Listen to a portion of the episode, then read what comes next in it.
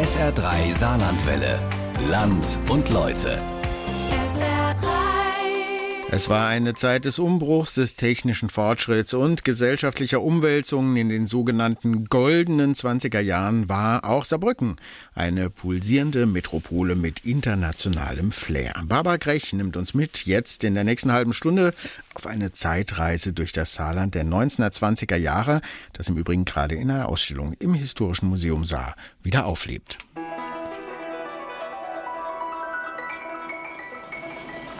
Guten Tag, Zollkontrolle. So, Ihre Papiere bitte. Was ist denn der Grund für Ihren Aufenthalt hier im Saargebiet? Ich möchte das Saargebiet besuchen. So, jetzt in Ordnung. So, ich wünsche Ihnen hiermit einen angenehmen Aufenthalt hier im Saargebiet. Zu Asche, zu Staub, dem Licht geraubt. Doch noch nicht Ja, das ist schon. Pulsierend. So muss das Lebensgefühl in den 1920er Jahren in Saarbrücken gewesen sein. Großstädtisch, international. Die Saarbrücker Bahnhofsstraße von Kaufhäusern umsäumt und mittendurch braust der Straßenverkehr. Auf den Bürgersteigen flanieren junge Frauen mit Bubikopf und modischen Hängerkleidchen. Ein bisschen so wie in der ARD-Serie Babylon Berlin. Es war durchaus ein bisschen eine großstädtisch internationales Flair tatsächlich, dadurch, dass wirklich viele ausländische Mitarbeiter der Regierungskommission hier hingekommen sind aus aller Herren Länder. Es waren viele französische Beamten hier, weil die Gruben ja in französischen Staatsbesitz übergegangen sind. Es waren Journalisten hier aus den USA, aus Großbritannien, die hier so ein bisschen das Blickwinkel auf das Saargebiet eingenommen haben. Das gibt's nur einmal, das kommt nie wieder. Das ist zu schön, um wahr zu sein. Es gab ein schönes Nachtleben. Es ist natürlich auch da wieder nicht mit den großen Metropolen zu vergleichen. Das war hier alles immer ein bisschen ruhiger, etwas gediegener.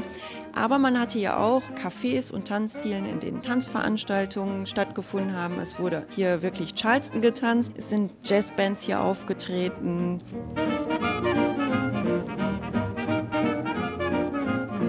Ist das klassische Charleston-Kleid, aber tatsächlich auch ein klassisches Charleston-Kleid, wie man es in Städten der Größenordnung Saarbrückens getragen hat. Also die Länge war überall gleich eigentlich. Was hier schon anrüchig war, die ganz freien Arme. Wenn man jetzt in Berlin oder Paris oder London war, dann hatte man noch einen sehr tiefen Rückenausschnitt und den hat das Kleid hier nicht. Jessica Siebeneich, Kuratorin der Ausstellung Die 20er Jahre im Saarland, die derzeit im Historischen Museum Saar gezeigt wird, taucht mit uns ein in das Alltagsleben der 1920er Jahre im Saarland.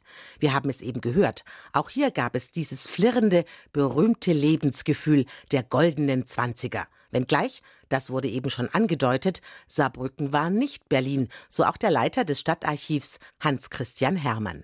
Saarbrücken war sicherlich nicht wie Berlin. Das eine ist eine Millionenstadt und Saarbrücken hatte deutlich mehr als 100.000 Einwohner.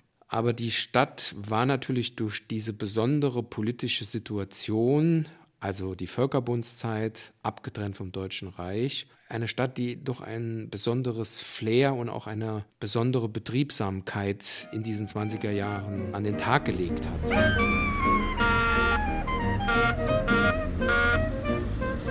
Und Betriebsamkeit entsteht in den 20er Jahren natürlich generell dadurch, dass es eine Phase ist, in der die Mobilität einen großen Sprung nach vorne macht. Insbesondere dadurch, dass in Frankreich im Vergleich etwa zu Deutschland das Automobil viel verbreiteter war und auch durch die Wirtschaftsunion mit Frankreich kommt es also zu einer großen Wachstumswelle bei der Zulassung von Kraftfahrzeugen. Okay. Okay. Hallo, Hallo. Du süße Frau, fahr nicht allein. Es könnte sein, du steuerst falsch und grad vorbei an deinem Glück. Und 1929 gibt es in Saarbrücken etwas mehr als 8500 Kraftfahrzeuge. Und es sind vor allem französische Marken, insbesondere Citroën, aber auch Renault und die anderen. Wenn Sie also Zeitungen der 20er Jahre sich anschauen, da haben Sie großformatige, ganzseitige Anzeigen, in denen also für diese Automobile geworben wird. Bitte, gib doch nicht so wie ganz. Bitte, das geht schon über Spaß. Bitte wenden. vergessen Sie nicht, die Nadel zu wechseln. Apropos Nadel. Neben den schicken französischen Limousinen, die damals durch das Saarland tuckerten, konnte man auch sonst die Insignien französischer Lebensart hier mühelos erwerben. Kleidung für korpulente Herren, Kleidung für schlanke Herren, Kleidung für untersetzte Herren. Was natürlich ganz klar war, ist, dass sich das in der Mode, in den Warenhäusern durchaus präsentiert hat, indem einfach auch französische Produkte hier verkauft worden sind. Mit Sicherheit hier vielleicht sogar mehr als in anderen Städten im Deutschen Reich. Mhm. Da hat einfach sich der Handel auch angepasst. Also es gab ja nun eine sehr starke Grenze ab 1925 zum Deutschen Reich, eine Zollunion zu Frankreich, so dass man sich da auch anpassen musste.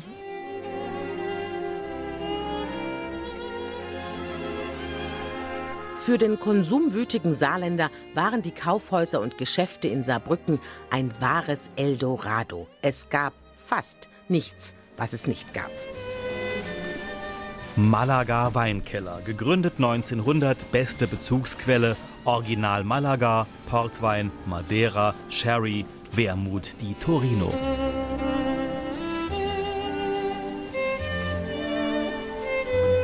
Haschisch, die Tinktur zur erfolgreichen Bekämpfung von Hühneraugen, Hornhaut und Schwielen. Preis der Originalpackung 5 Franken, Zentralapotheke Saarbrücken.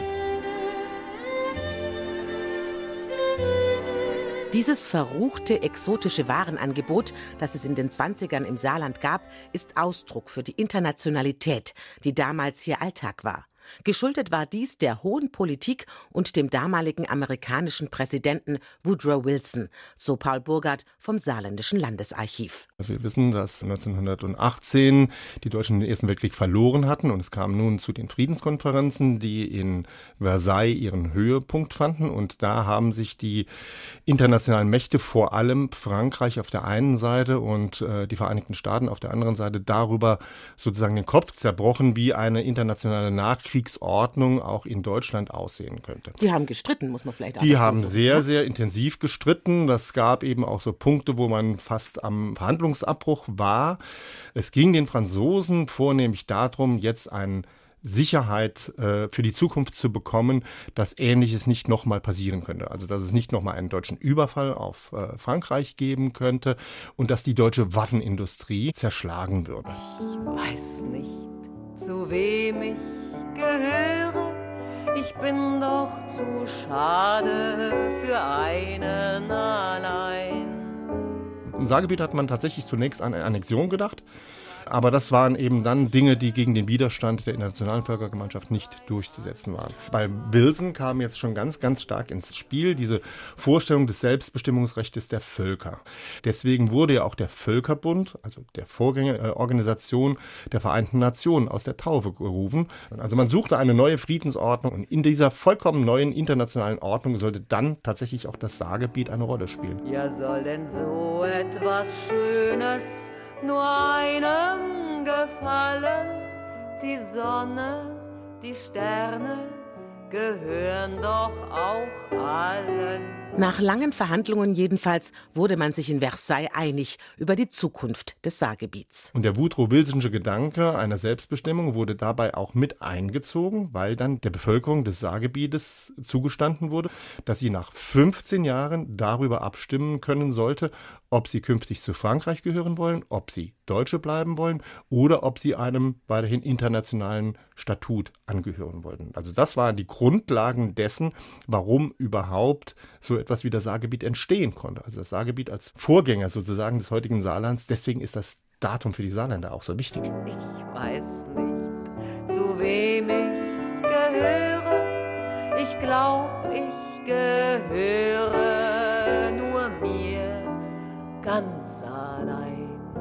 Die 15 Jahre unter der Verwaltung des Völkerbundes waren für die Menschen des Saarlandes auch mit einem großen gesellschaftlichen Umbruch verbunden, so Hans-Christian Hermann vom Stadtarchiv Saarbrücken. Diese 20er Jahre sind Jahre, die durch enorme Gegensätze und Veränderungen geprägt werden. Also diese völlig verkrustete Gesellschaft des Kaiserreiches war gesellschaftlich überkommen und jetzt war die Gesellschaft tiefgreifend verändert. Wir hatten zwar nun alles andere als eine parlamentarische Demokratie in dieser Völkerbundszeit, aber der Gedanke der Gleichheit der Menschen als ein ganz wichtiges Element der 20er Jahre, das haben wir schon auch in Saarbrücken gehabt und im Saargebiet. Für die, die über das nötige Kleingeld verfügten, begann eine Zeit, in der fast alles möglich schien. Die Moderne zog ein ins Saarland und damit auch eine mondäne Glitzerwelt. Das Hotel Excelsior war ein sehr vornehmes Haus am Platze.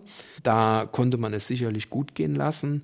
Dieses Bedürfnis nach Zerstreuung und auch das Nutzen von neuen Unterhaltungsmöglichkeiten, das hat Saarbrücken sicherlich erlebt, wenn die Leute also ins Café Kiefer oder ins Apollo-Theater oder ins Metropol gegangen sind. Also das war alles so im Bereich der Bahnhofstraße, Reichsstraße.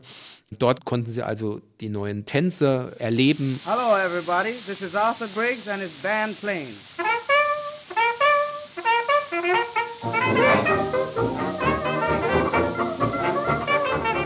Briggs, genau, der ursprünglich aus den USA kam als Jazzmusiker, seinen Stammsitz in Belgien hatte und dann aber durch Europa immer wieder getourt hat und tatsächlich auch hier in Saarbrücken Station gemacht hat. Etwas, was auch ganz modern war, sind die ersten Selbstbedienungsrestaurants. Automatenrestaurants. Genau, ja, ja, das ist der Saarautomat und das ist auch dann das sogenannte 123 das auch architektonisch sehr modern gestaltet war mit ganz neuen Typen von Leuchtreklamen. Tanzpalast Clou, das führende, stimmungsvolle Tanzkabarett. Heute erstes Auftreten der besten originalamerikanischen Tanzshow. Jugend, Schönheit, Anmut, Grazie. Ein jeder wird entzückt sein und sagen, das hat Saarbrücken noch nie gesehen.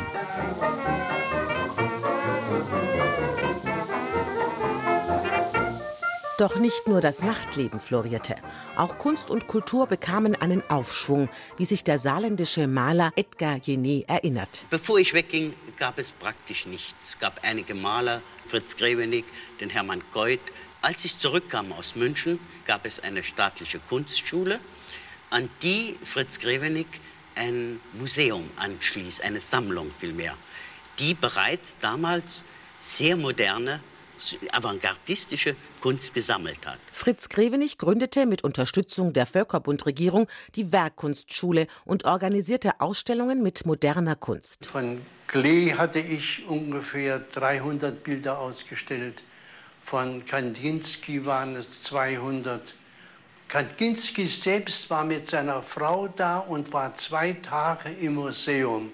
Käthe Kollwitz war zweimal da. Saarbrücken wurde in den 20er Jahren zum Hotspot für moderne Kunst und die Sammlung, die Grevenich initiierte, führte letztlich zur Gründung des Saarlandmuseums. Die Saarländer überhaupt galten auch damals schon im deutschen Raum als eine sehr fortschrittliche Gruppe.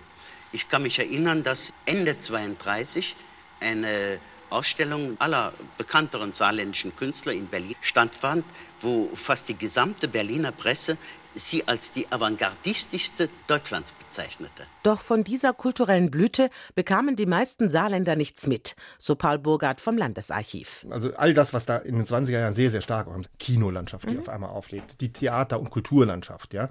Es wird ein Museum gegründet, ne, unter Ägide auch der Regierungskommission mit deren Unterstützung, die moderne Kunst ins Land bringt, ja. Das sind natürlich noch kleine Pflänzchen, das sind Orchideen, die hier gedeihen können und das ist nicht das, was das große Klima bestimmt. Denn der Großteil der Saarländer hatte weder die Zeit noch das Geld, an diesem rauschenden Fest teilzuhaben, so Hans-Christian Hermann vom Saarbrücker Stadtarchiv. Sie haben vor allem Menschen, die hart arbeiten, als Bergmänner und auf der Hütte. Und die Mehrzahl der Menschen hat da keine rauschenden Feste gefeiert. Und so wird auch dieses hinreißende Charleston-Kleid, das da in der Ausstellung im Historischen Museum hängt, ein Hauch von Weiß, bestickt mit Perlen, wohl auch keiner Bergmannstochter gehört haben, so die Kuratorin Jessica Siebeneich. Aber es war wirklich auch für Arbeiterinnen zum Beispiel möglich, sich Kleider nachzuschneidern. Es gab die berühmten Ullstein-Schnittmuster, mit denen man dann diese sackartigen Kleider, die man mit den 20er Jahren verbindet, die sogenannten Hängerkleider. Jetzt stehen wir hier gerade vor so einem Hängerchen, wie, wie, Sie das so schön sagen, was ja auch ein bisschen was mit der Emanzipation der Frau zu tun hat, denn die war nicht mehr sozusagen im Korsett und eingeschnürt wie zur Kaiserzeit. Das ist richtig. Also ich glaube, das ist auch so das, was das Maßgebliche für die 20er Jahre ist. Es ist natürlich eine Entwicklung, die dahin geführt hat. Auch im Ersten Weltkrieg. Die Kleidung an sich musste praktischer werden, weil Frauen auf einmal in Fabriken gearbeitet haben. Das Besondere war einfach, dass die Kleider auf einmal knielang nur noch waren, kein Korsett mehr, weit und es ist wirklich so, dass eben nicht mehr nur noch die gehobenen Schichten sich schöne Kleider dann in dem Moment leisten konnten, sondern sich dieser Schnitt wirklich in alle Gesellschaftsschichten verteilt hat. Und das haben wir hier festgestellt, eben nicht auf Saarbrücken beschränkt war, sondern im ganzen Saargebiet haben wir Fotos gefunden, wo Frauen diese Kleider trugen. Das war vor allem der Tatsache geschuldet, dass in den 20er Jahren die Frauen erstmals berufstätig sein konnten. Konnten und mussten. Also es gab natürlich einen großen Frauenüberschuss. Es war nicht mehr für alle möglich, in den sicheren finanziellen Hafen der Ehe zu kommen. Es war Männermangel. Es gab aber neue Berufs Arten, in die Frauen immer mehr hineinströmen konnten. Das heißt, die Stenotypistin, Sekretärin. Man musste arbeiten. Für eine Tochter einer Arbeiterfamilie war es ein Aufstieg, Sekretärin oder Verkäuferin zu werden. Aber für Mädchen oder junge Damen aus der Mittelschicht war das natürlich ein absoluter Abstieg.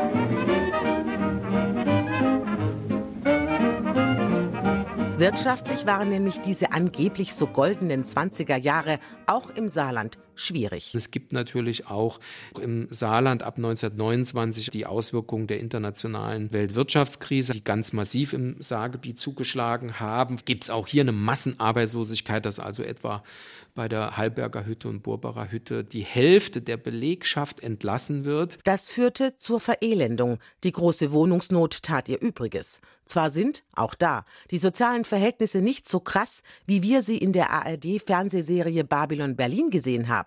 Armutsquartiere im Hinterhof, dreckige, winzige Einzelzimmerwohnungen, in denen ganze Familien vor sich hin vegetierten. Diese 20er Jahre sind auch davon geprägt, dass man versucht hat, diese Wohnverhältnisse zu verbessern. Erstmals in den 20er Jahren gibt es den sozialen Wohnungsbau. Es entsteht auch hier bei uns in Saarbrücken die städtische Siedlungsgesellschaft. Aber natürlich hat das noch nicht die Folge, dass sich für die Mehrheit der Arbeiterschaft und für die Mehrheit auch der kleineren Beamten und Angestellten wirklich massenweise da viel verändert. Wobei natürlich diese Hinterhoflandschaft, wie sie in Berlin ist, jetzt in dem Maße bei uns nicht der Fall war, aber dass Familien auf kleinstem Raum zusammenlebten, das gilt auch für Saarbrücken und für die übrigen Industriestädte wie Völkling oder Neunkirchen. Also sowas haben wir auch erlebt. Die Zeiten waren zweifellos unsicher. Vor allem die Veränderung von allen Lebensbereichen war sehr, sehr schnell und natürlich bestand das Bedürfnis, sich abzulenken.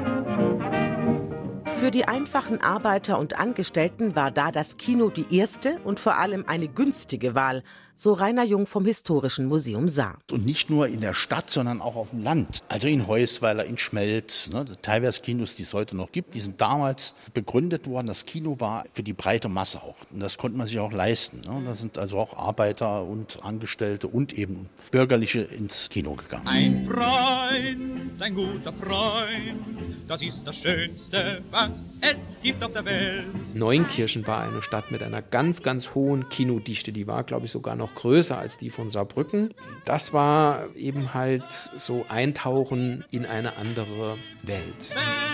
Wenn dein Schatz dich nicht mehr liebt, ein Freund, ein guter Freund, das ist der größte Schatz, den's gibt. Aus. Schade. Auf Wiedersehen, Willi. Auf Wiedersehen, Lilien. Die neue gesellschaftliche Gleichstellung findet auch in den Vereinen statt, die einen Großteil der Freizeit der einfachen Arbeiterschaft organisieren. In größeren Städten, auch in Saarbrücken, da hat das Bürgertum ihre Wohnbezirke, die Arbeiterschaft hat ihre Wohnbezirke. Aber in diesen ganzen Dörfern im Industriegürtel war das eben nicht so. Da war der Bergmann und der Bürgermeister im gleichen Verein. Und das hat auch eine gewisse Egalisierung bewirkt. Und die Vereine haben eben von der Musik bis hin zum Sport alles Mögliche organisiert und äh, das Freizeitleben gestaltet. Man darf ja nicht vergessen, die Menschen hatten ja nur den Sonntag, wo man dann wirklich was machen konnte.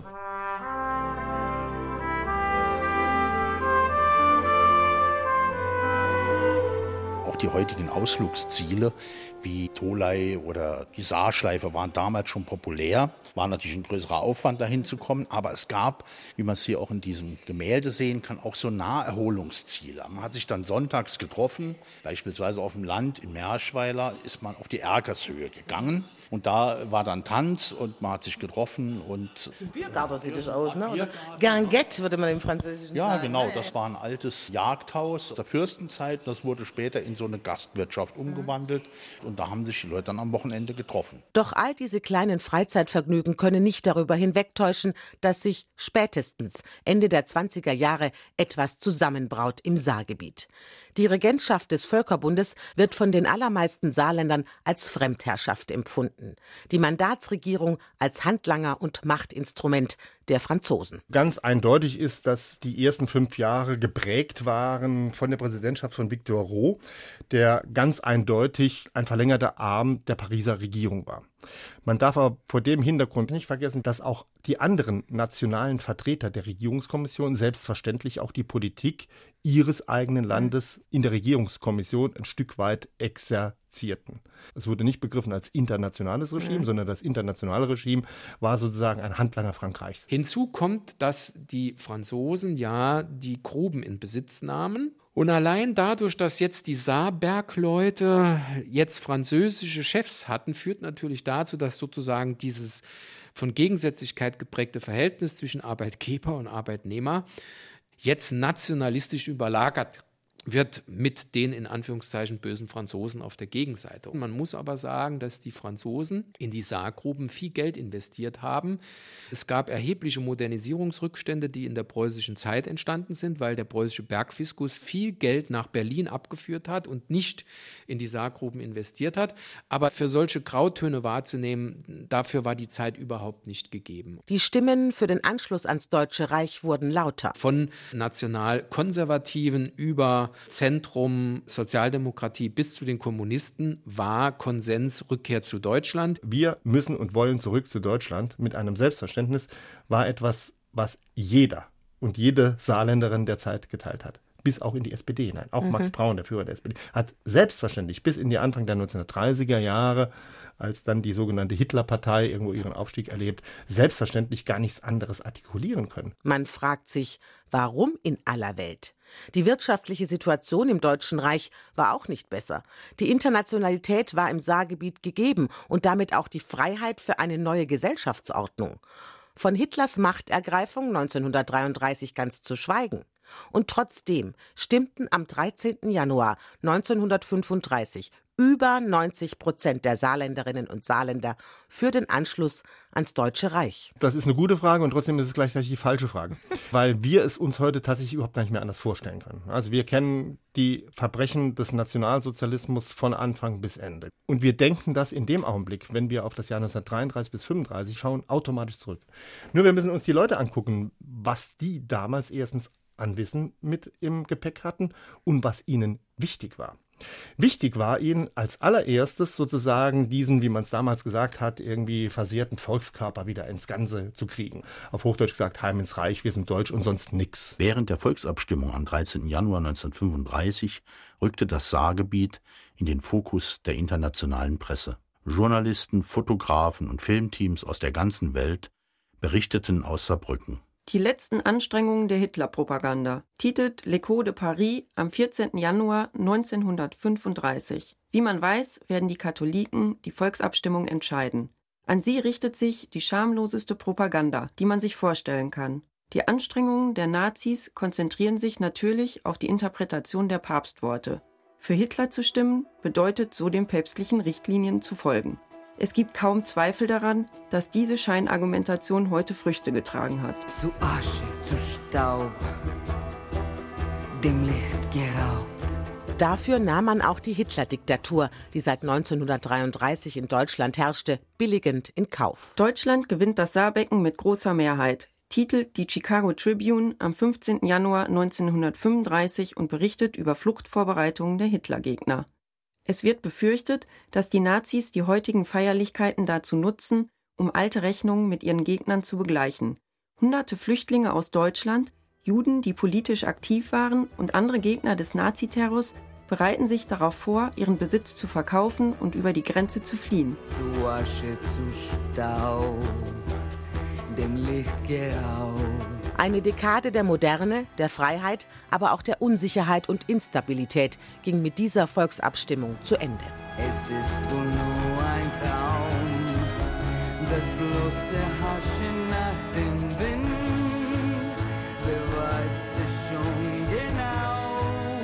Und trotzdem, so der Historiker vom Landesarchiv Paul Burgert, diese Volksabstimmung sei keinesfalls eine Entscheidung für die Nazis, für Hitler gewesen.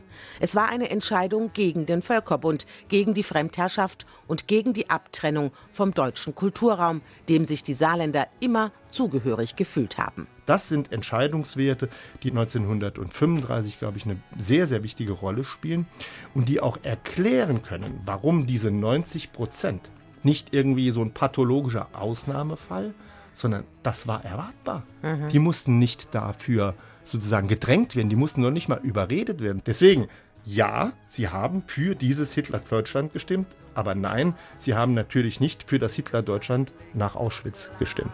Erkenne